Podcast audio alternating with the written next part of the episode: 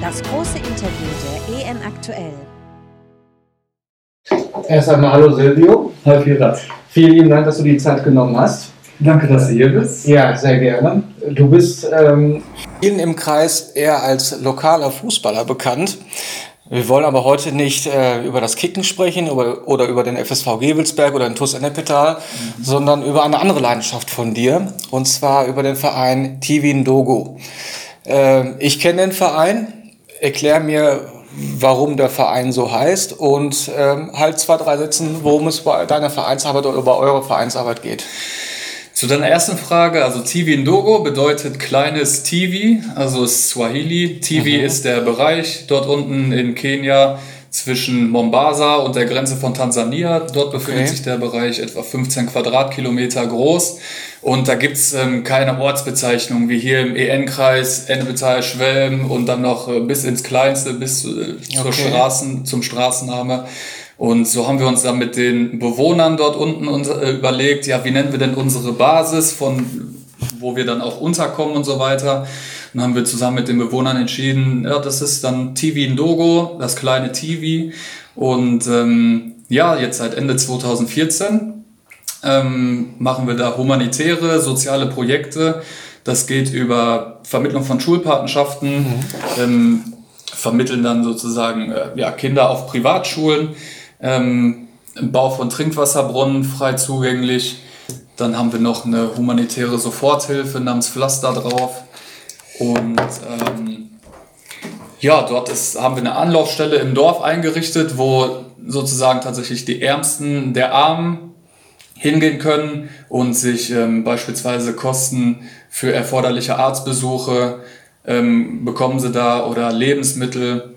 Und ähm, ja, ist eigentlich bunt gemischt. TV Ndogo Cup, den haben wir noch, eines der äh, größten Amateurfußballturniere in Kenia mittlerweile. Und jetzt auch ein neues Projekt noch gestartet, TV Green, okay. so ein Community-Projekt. Also es, äh, ja, es wächst. Äh, sehr cool. Ähm, diese Frage wurde bestimmt oft gestellt, aber warum gerade Kenia? Also erstmal, dass es nicht nur vor der Haustür etwas Lokales ist, sondern auch außerhalb Europa und gerade Afrika. Wie mhm. bist du denn nach Kenia gekommen? Nach Kenia bin ich gekommen über meinen Arbeitskollegen Michael Maurer. Der hat nämlich in, mit seiner Familie äh, 2009 im Kenia Urlaub im Hotel einen Gärtner kennengelernt. Und ähm, ja, mit den Jahren, also die Familie Maurer ist dann von Jahr zu Jahr dort hingeflogen, hat da Urlaub gemacht, mit denen hat man sich dann angefreundet, mit der Familie. Dann wurden sie da ins, äh, ins Dorf eingeladen, eben nach TV in Dogo. Und dann hat ihnen das dort äh, so gut gefallen, dass sie da selbst ein Haus errichtet haben im Dorf und in Eigenregie hat die Familie Maurer dann schon ähm, ja, Schulpatenschaften vermittelt, ähm, beziehungsweise eine Schulpatenschaft übernommen. Und ähm, ja, da saß ich mit, mit Michael mehrere Schichten im, im Streifenwagen und er hat da so ähm, ja, begeistert immer von erzählt und mich hat sofort gepackt. Ich weiß nicht genau, woran es lag, ob es dann an Afrika lag, weil ähm, hatte ich vorher jetzt nie so richtig Bezug zu, aber es hat mich ähm, sehr angesprochen.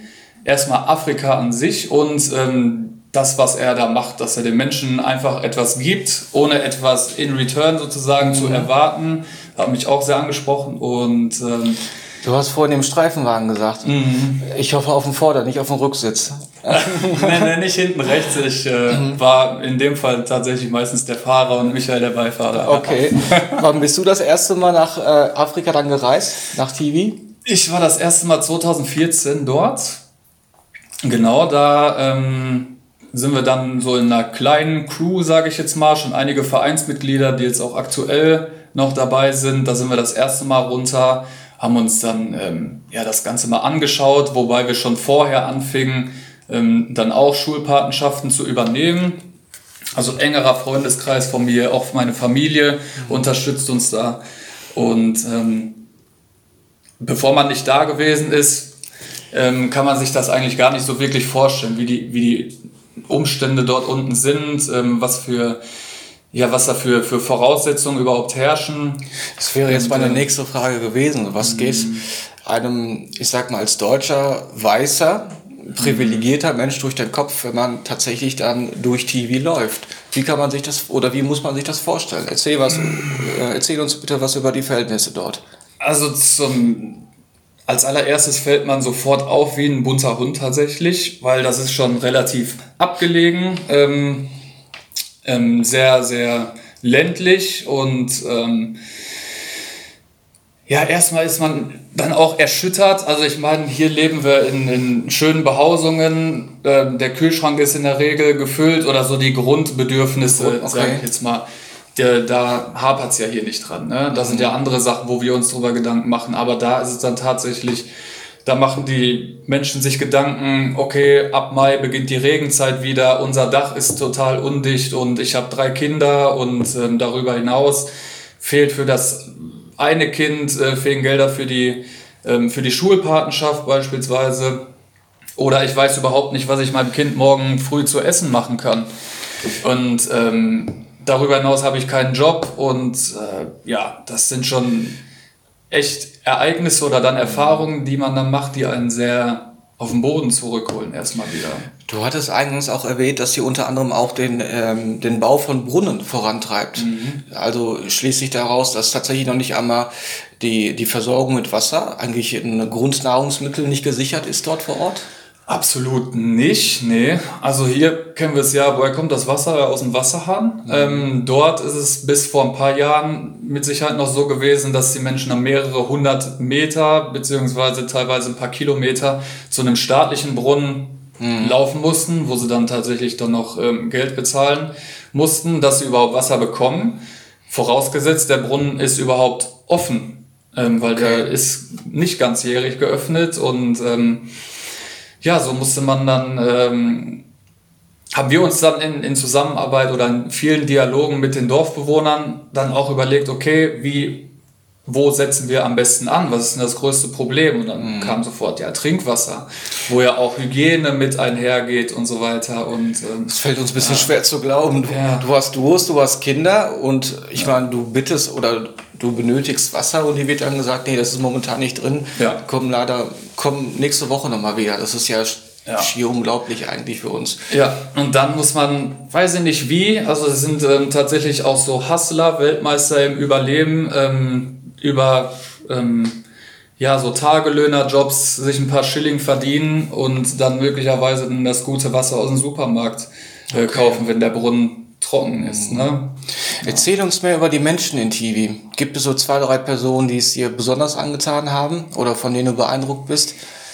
Also besonders beeindruckt bin ich von unserem Botschafter, Juma. Das ist der vorhin angesprochene Gärtner, auch den die Familie Maurer dort kennengelernt hat. Ähm, ist auch im Dorf aufgewachsen, in absolut einfachen Verhältnissen, als Teil einer Großfamilie ähm, und wie er sich mit, wie er mit der Zeit, mit seinen Aufgaben gewachsen ist, mhm. wie er sich entwickelt hat. Ähm, ganz am Anfang weiß ich noch, auf dem ersten Fußballturnier hat er dann das Mikrofon bekommen äh, von dem Politiker, der da eine Riesenrede geschwungen hat und ähm, ja, Juma total schüchtern. und äh, hat fast kein Wort rausgekriegt. Mhm. Und mittlerweile, ähm, also dieses Jahr, weil es war kein Fußballturnier, aber ist überhaupt kein Problem, vor einer Audienz aufzutreten, überzeugend und auch echt gefestigt und total überzeugt mhm. von dem, was er, was er macht. Und er geht total in der Aufgabe ist mit seinen Aufgaben gewachsen quasi. Ja.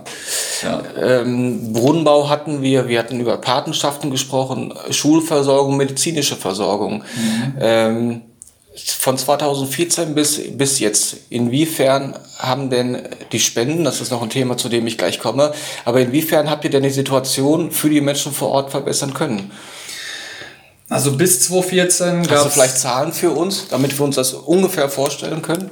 Mmh, Zahlen, in, inwiefern? Also wir haben jetzt keine. Nee, ich, ich habe äh, über eure Homepage habe ich gesehen, 52 Brunnen habt ihr mittlerweile jetzt dank ja. den Hilfspendengeldern bauen können. Und seitdem ist viel passiert, das sind jetzt schon fast 70. Okay, wow. Und ähm, ja, beim Projekt Pflaster drauf, mhm. bei der humanitären Soforthilfe ist es immer relativ schwierig, zu bemessen. Also wir haben da einen äh, Sockelbetrag gehabt. Vor Corona waren es noch 200 Euro monatlich und ähm, durch Corona haben wir es dann aufgestockt, okay. weil erforderliche Arztbesuche ohne Money wird man da nicht, oh. man nicht, wird man nicht behandelt. Ne? Da ist niemand krankenversichert.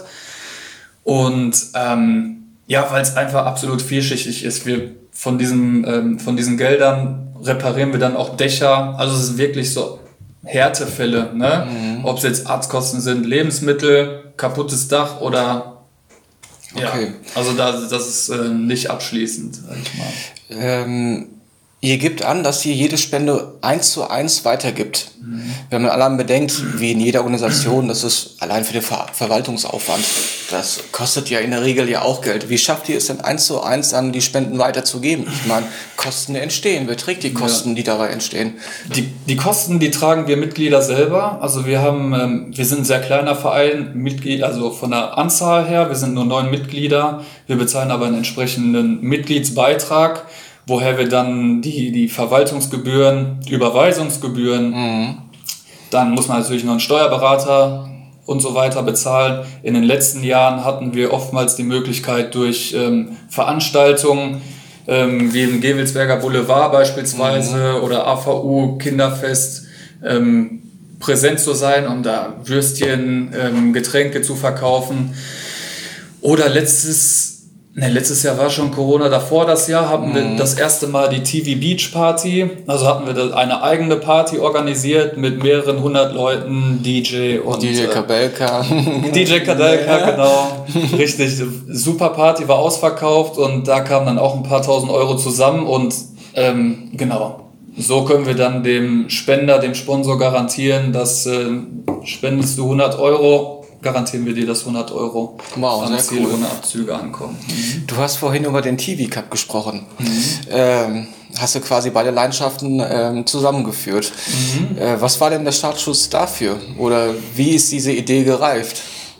Das ist tatsächlich, kann ich mich noch erinnern, auch im Streifenwagen entstanden, wiederum mit Michael. Und wir standen in einem Nachtdienst, haben wir ähm, das Ende Bezahler Bremen Stadion bestreift. Mhm ähm, für, für Sicherheit gesorgt und dort ähm, haben wir dann wieder über unser Projekt geredet und dann kam mir die Idee, ja, die Kenianer, die sind ja total Fußball verrückt. Ähm, vernünftige Amateurstrukturen, Amateurfußballstrukturen existieren da nicht. Und wie wäre es denn, wenn wir, wenn wir ja, das, ähm, das verbinden und als Anlass nehmen, einfach ein super, super Turnier da ähm, zu organisieren? Ähm, ja, mit, mit Kommentator, mit einer, ähm, also übers Wochenende geht das Turnier, Samstag, mhm. Sonntag.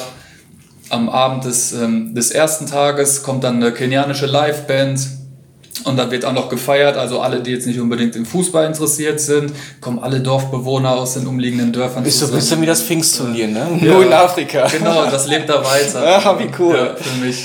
Äh, du, ihr habt auch ähm, viele ähm, Schirmherren für diesen Cup. Ich will die Namen äh, ablesen, damit ich keinen vergesse. Gonzalo Castro, Leon mhm. Goretzka, mhm. Aziz Boadus, Lukas Klostermann, für jeden Gibbelsberger ein Begriff, äh, Manuel Akanji. Wie hast du es geschafft, äh, diese alle für dieses Projekt gewinnen zu können? Ähm, tatsächlich über, ja, entweder kennt man einen durch Zufall persönlich oder über Dritte, die ähm, unseren Verein gut kennen, die wissen, ähm, die uns gut kennen, die, die dann sagen, hör mal zu, da habe ich jemanden, dem vertraue ich dazu 100 Prozent und die suchen jemanden ähm, für eine gute Sache, für so ein Fußballturnier. Und ähm, ja, die gehen dann auf die, die Spieler zu, und äh, ja, so Trikots beispielsweise dann für einen guten Zweck zur Ver äh, Verfügung, für Versteigerung nehme ich mal an, Richtig. beispielsweise.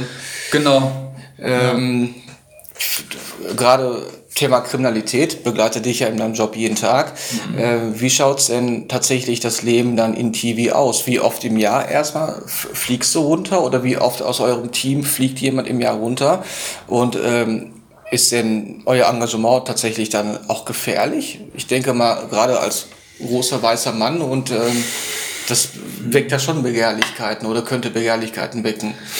Also bis letztes Jahr war ich persönlich ähm, jedes Jahr seit 2014 jetzt jedes Jahr im Januar dort. Das ist so die Zeit, wo wir als Verein sagen, okay, da können die allermeisten Und ähm, dann fliegen wir gemeinsam dort runter. Und dieses Jahr war ich ähm, jetzt zusätzlich nochmal im Mai da. Ähm, einfach aus dem Grund, weil ich mich da mittlerweile nicht nur, weil ich da nicht nur in meiner Aufgabe als ähm, Vereinsmitglied ähm, aufgehe, sondern weil ich mich da mittlerweile auch sehr heimisch fühle und auch mich, mich sehr erholen kann. Mhm. Ähm, ja, genau. Und ähm, Kriminalität hat es noch äh, angesprochen. Mir ist persönlich oder ich kann mich nicht besinnen, dass irgendeinem von uns, als wir mal da waren, irgendetwas passiert ist, weder beklaut noch irgendwie anderweitig angegangen. Ganz im Gegenteil. Ich habe da eher das Gefühl, dass die ganze Community, es sind ja mehrere tausend Menschen, mhm. ähm, auf uns da aufpasst. Und ähm, von daher, klar, ganz am Anfang fühlt man sich etwas unsicherer, wenn man dann auch mal in die Nachbarorte fährt, wenn einen da auch noch nicht so wirklich äh, mhm. jeder kennt. Und wenn man die Gegebenheiten vor Ort auch noch nicht so richtig, wenn einem die noch nicht so vertraut sind, ne, dann klar ist man in einer anderen Welt plötzlich aber mittlerweile gar kein Problem mehr und ähm, ich habe da auch keine Angst. Und ähm, für wie wichtig erachtest du es, dass man über den Tellerrand hinausschaut? Ähm, was interessiert mich Afrika? Ähm, wir haben hier genug Leid. Inwiefern oder warum sollte es wichtig sein, tatsächlich ähm, die Scheuklappen ein bisschen abzusetzen und nicht nur, sondern auch beispielsweise an die Menschen in Afrika zu denken? Ja, schöne Frage. Also ich denke mal, ähm, ist ja genauso wie beispielsweise Klimaschutz. Was geht mich der Klimaschutz äh, in einem anderen Land was an? Das Problem in Anführungszeichen ist einfach, dass wir alle auf einem Planeten leben und ähm, dass die Welt mittlerweile auch so globalisiert ist, ne, so vernetzt ist. Das hat man dann in der, ich glaube 2015 war das die, die ähm, Flüchtlingszahlen, wie die hier gestiegen sind, was 1000 Kilometer weiter entfernt passiert, hat auch Auswirkungen auf uns hier. Und ähm, deshalb, ähm, klar wird jetzt immer viel über Corona gesprochen und so weiter, aber meines Erachtens ist das größte Virus, äh, so nenne ich es jetzt einfach mal, was auf der Welt schon viel zu lange existiert, ähm, ist die Armut.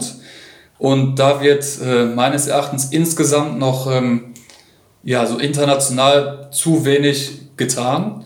Und ähm, deshalb finde ich schon, dass man den Menschen vor Ort überhaupt gar keinen Grund geben sollte, ihr Land zu verlassen. Also die lieben alle ihr Land. Also die, ich kann jetzt von den Kenianern nur sprechen. Die lieben ihr Land. Äh, die ähm, hätten überhaupt nicht, ich denke mal, der Gedanke wird gar nicht kommen, ich möchte jetzt nach Europa, wenn es denen, wenn die ihren die notdürftigsten Sachen, was ich gerade gesagt habe, mhm. ähm, Ernährung, ähm, generell die Versorgung, wenn es da nicht hapern würde, würden sich die Menschen gar keine Gedanken machen und von daher würde ich sagen, es geht uns schon alle was an, wie es ähm, wie es den Menschen auf der Welt geht. Was hast du persönlich, abgesehen davon, vielleicht noch von den Menschen aus TV gelernt? Was dich vielleicht persönlich beeindruckt? Ich habe da insbesondere mitgenommen, dass ähm, man auch, dass weniger mehr ist, dass es gar nicht unbedingt ähm, produktiv ist für die, für die eigene Entwicklung, wenn man sich das, wenn man sich auch mal ganz ehrlich hinterfragt, brauche ich diese ganzen materiellen Dinge überhaupt, ähm, was ich mir teilweise dann nur zum Vergnügen kaufe und ähm, teilweise, also da habe ich festgestellt, wenn man jetzt nicht das neueste Handy hat, beispielsweise mhm. nicht die neueste Playstation oder nicht das neueste Auto, dann hat man auch ein paar Probleme möglicherweise weniger, die wir uns ja hier mhm. erschaffen. Und ähm, von daher, ja, dass man mit, da habe ich dann gesehen und erfahren, okay, ähm, man kann auch mit wenig materi weniger materiellen Sachen ähm, glücklicher sein tatsächlich auch mhm. mit uns. Ich kann mir vorstellen, dass man dann geerdeter wird. Gerade wenn du schon sagst, dass es, wenn ich dorthin, wenn ich dorthin fahre, ist das auch wirklich für mich nochmal runterzukommen und nochmal wirklich zu hinterfragen, ist den Maßstab, den ich lege oder die wir hier legen, ist das denn jetzt im Vergleich dazu, ist wahrscheinlich lachhaft. Ähm, eine letzte Frage habe ich, nee, vorletzte Frage. Mhm. Ähm, was ich total toll finde, ist, dass ihr im Social Media Bereich vertreten seid. Ihr habt ein Instagram-Profil, ihr seid auf Facebook vertreten. Ähm, das weckt für mich persönlich erst recht die Bereitschaft, helfen zu wollen, weil ich da mit eigenen Augen halt sehen kann, wo das Geld ankommt. Und mhm. das macht ihr ziemlich transparent. Mhm. War das auch äh, ein Schwerpunkt oder eine Absicht von euch in eurer Vereinstätigkeit? Absolut, ja. Also Transparenz, ähm, wir verstehen uns auch eher tatsächlich als Vermittler zwischen dem Spender hier in Deutschland und dem Menschen, der dann ta tatsächlich dann von, von der Spende partizipiert. Also wir tun uns jetzt nie davor, ähm, wir stellen uns jetzt nie davor und sagen, nein, das ist alles TV Indogo. Nein, wir würden überhaupt gar nicht so erfolgreich sein, wenn wir hier die zahlreichen Leute nicht hätten, die dann tatsächlich auch für unsere Projekte spenden. Und ähm, die möchten wir dann eher in den Vordergrund heben. Und deshalb sind wir auch bestrebt, äh, möglichst ähm, transparent alles zu gestalten. Ähm, wenn wir vor Ort sind, gibt's auch ähm, so gut wir können dann immer Live-Videos oder Live-Schalten teilweise dann auch Ansonsten sind wir natürlich in täglichem Austausch mit unserem Botschafter, sodass wir unsere Accounts auch füttern können und immer Updates mhm. geben können, wie ist der Stand ähm, vom Bau der Häuser, wie sieht's mit neuen Brunnen aus und, und, und. Sehr cool, zumal, das ist jetzt auch mein persönlicher Eindruck, gerade diese Videos, wir sprechen jetzt über die Thematik äh, Brunnenbau. Mhm. Wenn man tatsächlich dann aber auf diesen bewegten Bildern sieht, wie die Schlange da steht und einfach nur froh sind, in ihre Kanister da Wasser äh, ja. wegtragen zu können, mhm. bekommt das nochmal eine andere Bedeutung, äh, weil man das nochmal mit anderen Sinnen aufnimmt. Ja. Äh, eine letzte Frage, Silvio, die stellen wir alle unseren Interviewpartnern wenn du Juma mit nach Ennepetal bringen würdest oder beziehungsweise in den Ennepe-Ruhr-Kreis, mhm. gibt es hier einen Ort, den du ihm gerne zeigen würdest? Vielleicht einen Ort, der besonders schön in unserer Region ist, wo du auch abschalten kannst, ohne mehrere tausend Kilometer fliegen zu müssen? Hm, hier im Ennepe-Ruhr-Kreis, also wo ich immer super abschalten kann, das ist eigentlich hier um die Ecke. Das ist äh, der Landringhauser Weg. In ähm, Gevelsberg? Genau, in Gevelsberg. Ähm, Verbindungsstraße sozusagen vom Klosterholz bis Hasslinghausen. Ähm, links, rechts nur Felder, ähm, gibt tolle Waldstücke da, ähm, ist man mitten in der Natur und dann würde ich ihm auch mal zeigen, okay, ich kenne den Dschungel in Tivi, das ist hier unser Dschungel und ähm, ja. Sehr geil. Silvio, vielen lieben Dank.